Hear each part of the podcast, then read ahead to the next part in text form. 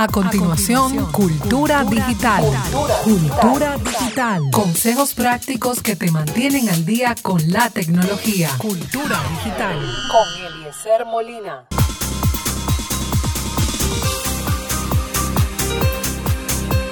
Hablando de desechos y de desperdicios digitales, digo de plástico, que la tecnología, eh, hay mucho desecho tecnológico. Bastante. Entonces esos televisores, cada vez que usted cambia la computadora, el televisor, el electrodoméstico, el celular.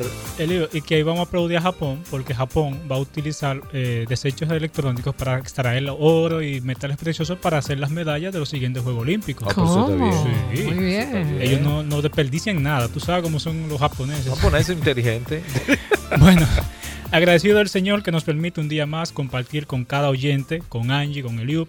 Y bueno, vamos a tratar un tema que yo asumo debe ser interesante porque todo aquel que se ha actualizado a Windows 10 debe saber que primero hay, un, hay una vulnerabilidad que en estos días yo me puse a testear y también está en Windows 10, que es bastante conocida en Windows 7 todo equipo OEM, dígase esas laptops que usted compra en tiendas oficiales, HP, Dell, etcétera, traen una partición que se llama Recovery, pensada para usted restaurar su sistema operativo, sin necesidad de un CD o un DVD o una memoria USB. Pero ¿qué sucede? El- hay un método que le permite a cualquiera que tenga acceso físico a su equipo, si no se toman las medidas de seguridad pertinentes, pues violar esa contraseña, eliminarla básicamente, o hacer lo que bien le parezca, si cambiarla o simplemente quitarla.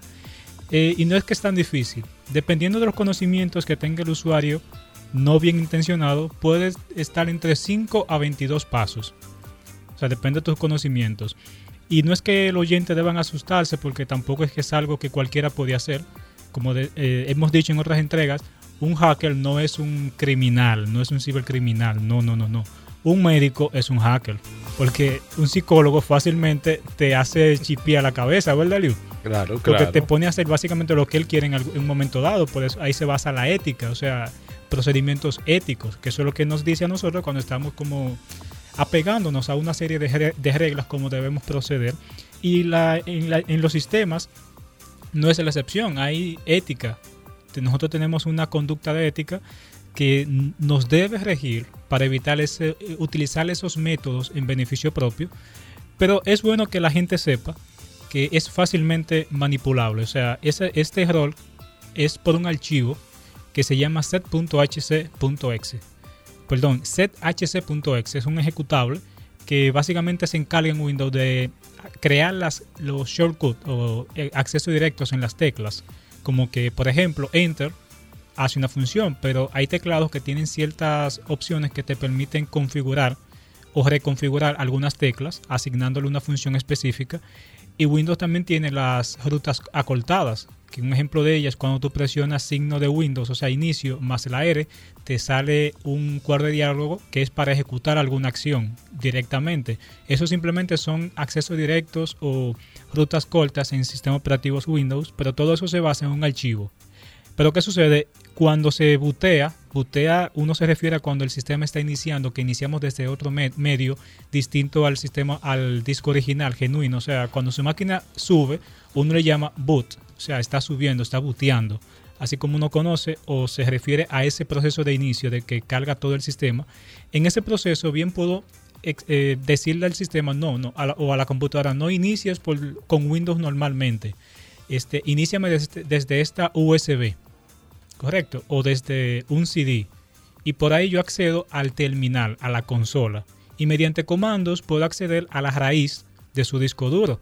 Y bien puedo copiar la información. Si a eso la gente se estaría preguntando. Sí, puedo copiar la información del disco local a una memoria externa. Perfectamente. Pero para prevenir estos problemas, ¿qué yo haría? ¿O qué yo hago personalmente? Hay funciones que le permite impedir el buteo o el inicio desde otro medio que no sea el disco que está instalado físicamente en la máquina. Eso es muy buena, muy buena recomendación para aquellos que tienen laptop y no sé, la dejan en casa o tienen información sensible. Porque ustedes no van a creer, no es solamente a personas comunes y corrientes. Esto le sucede a ejecutivos de grandes empresas que en sus laptops personales que no pertenecen a la empresa tienen información de la empresa porque se supone que los equipos de una empresa, de una multinacional, sí está protegido y está monitoreado todo el tiempo. Pero cuando él transfiere información a su equipo personal, este no cuenta con las protecciones necesarias. Y esos son los descuidos que un cibercriminal aprovecha para extraer información de una empresa dada y luego entonces lanzar un ataque o, o venderles información, porque yo creo que ustedes han oído del espionaje industrial, ¿verdad? Que eso es que la gente vive en intentar. El ejemplo de la Coca-Cola. Roba información. ¿Cuántas, ¿Cuántas empresas quisieran saber la receta de la Coca-Cola? y seguro que han intentado, pero no. ¿Tú visto Bob Esponja? Ah, sí, sí. La receta de, de Don Cangrejo. El, ah, Don Cangrejo. a robarle la receta de la. De la hamburguesa. Algo similar debe ocurrir con la Coca-Cola y las demás empresas. Pero eso es lo que llaman espionaje industrial y ahora eso se ha trasladado directamente a la tecnología porque todo eso está almacenado muchas veces en servidores. Tan bueno como la coca, te imaginas? Tan buena como la coca. bueno, entonces eh, es interesante que usted, para evitar estos problemas de seguridad, Windows permite, Windows 10 en su, en su, bueno, esa viene siendo la decimotercera versión de Windows, más o menos, sí, yo creo que, sí, anda por ahí. Este, para usted proteger un poco el inicio o los datos almacenados en su cuenta, es bueno que usted ah, utilice su cuenta de Outlook. Recientemente hotmail.com se convirtió en outlook.com. Outlook era o es parte de la ofimática de Office, de Microsoft Office. Es uno de los software de escritorio que ahora se ha trasladado a la versión web y ellos han sustituido hotmail.com. Usted intenta entrar a hotmail.com y lo redirecciona a outlook.com porque ese es el dominio oficial actualmente y todo está unificado para que Windows 10 trabaje con toda la plataforma en línea. O sea que la tendencia ahora es todo en la nube. ¿Cuál es la, la diferencia de un Outlook y una, abrir un correo normal? En Windows 10 es que se sincroniza todos los servicios de, de, Microsoft, se sincronizan. Ejemplo, Windows 10 por defecto trae una aplicación que es Mail, trae aplicaciones del tiempo, trae aplicaciones de calendario y todo eso se sincroniza con su cuenta de Outlook. Algo parecido a iOS, que si usted ingresa sus credenciales de Apple, todo se sincroniza, su iPad, su Mac, su teléfono móvil, todo se sincroniza y tendría la misma información. Algo similar ocurre cuando usted se da de alta en Windows y utiliza su cuenta Microsoft para iniciar sesión. Pero no solo eso, porque eso no lo veo yo como ventaja, porque para eso tenemos que tener una capacidad de internet bastante alta, sino que yo lo veo como medida de protección porque esas credenciales se almacenan cifradas, se almacenan en otras rutas que, a ser sincero, yo no conozco la ruta donde Windows ya almacena cuando usted se migra a, las cuentas de Microsoft. O sea, no sé todavía en qué archivo, en qué sección, en qué parte del sistema se almacena, pero las credenciales de cuentas locales sí yo sé dónde se almacenan. y por ahí uno puede sustituir ciertos archivos y evitar que me pida contraseña.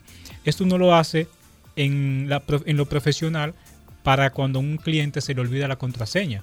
Pero sabemos, yo nunca revelo los pasos exactos de estos métodos porque sé que algunas personas no lo harán con ese fin. Eh, ahí saltó una vez o hace poco de que WhatsApp, los infieles, etcétera. Y yo sé que si uno publica estos métodos, algunos, algunos esposos o esposas intentarán ejecutarlo para ver que déjame ver si mi esposo o mi esposa me es infiel. Analizándole la computadora, ¿tú te imaginas? Bueno. Entonces, y por ética también, por ética, no podemos alentar a nadie a que haga lo mal hecho.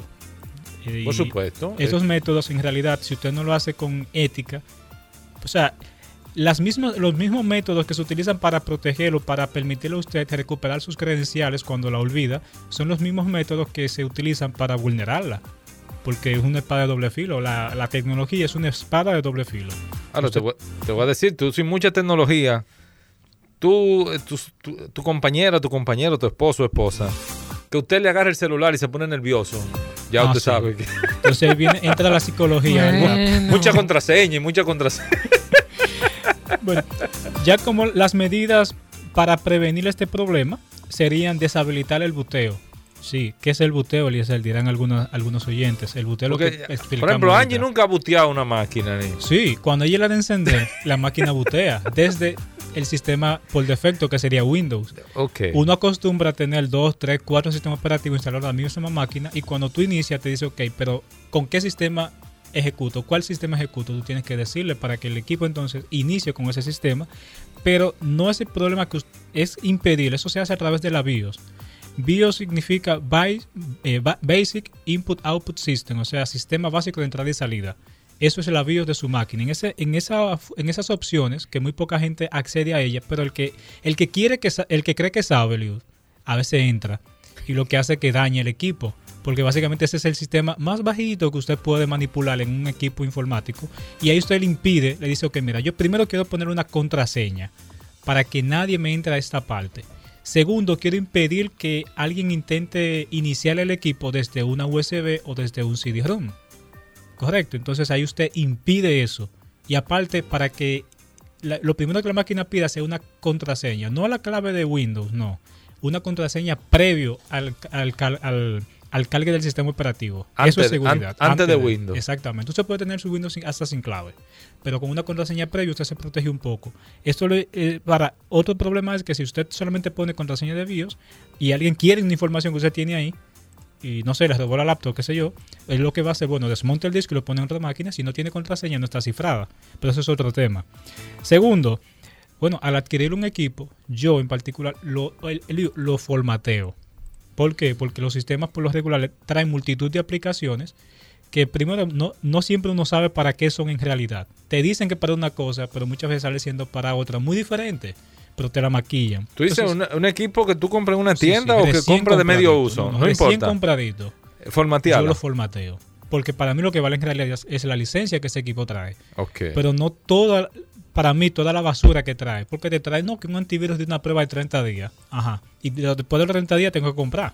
Entonces, ¿qué yo hago? De inmediato yo configuro mi equipo a mi gusto formateando. ¿Trajo, ¿Trajo Windows 10? Bueno, vamos a reinstalar Windows 10. Eso eres tú, pero eso, eso yo le iba a decir. Alguien no va a hacer. Pero o sea, ¿qué antivirus yo voy a comprar? Nadie compra antivirus de que por un smartphone, nadie. No, estamos hablando de computadora ahora. Ah, porque no, que tú formateas. Exacto. un, un, celular, por más que tú lo formatees, siempre se debe instalar con todo lo que la compañía quiera. Esa es la diferencia. Pero en, en la computadora usted puede instalar un sistema limpio como viene desde Microsoft, como viene desde su creador.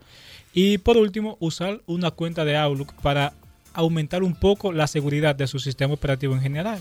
Por todo lo que explicamos es la cuenta que se asocia a la cuenta de Outlook o de Microsoft. Ya en esto, en las empresas es un poco más delicado. O sea, no, no se puede vincular directamente una cuenta de Microsoft, sino que tienen que tener muchas políticas de seguridad. Porque es impresionante los correos que llegan de a mis compañeros en, en, seguridad informática sobre los usuarios, que virus por aquí, virus por allá, que un sinnúmero de, de, atentados que se están sufriendo en las empresas sin importar el tamaño y lo hemos dicho en otras ocasiones.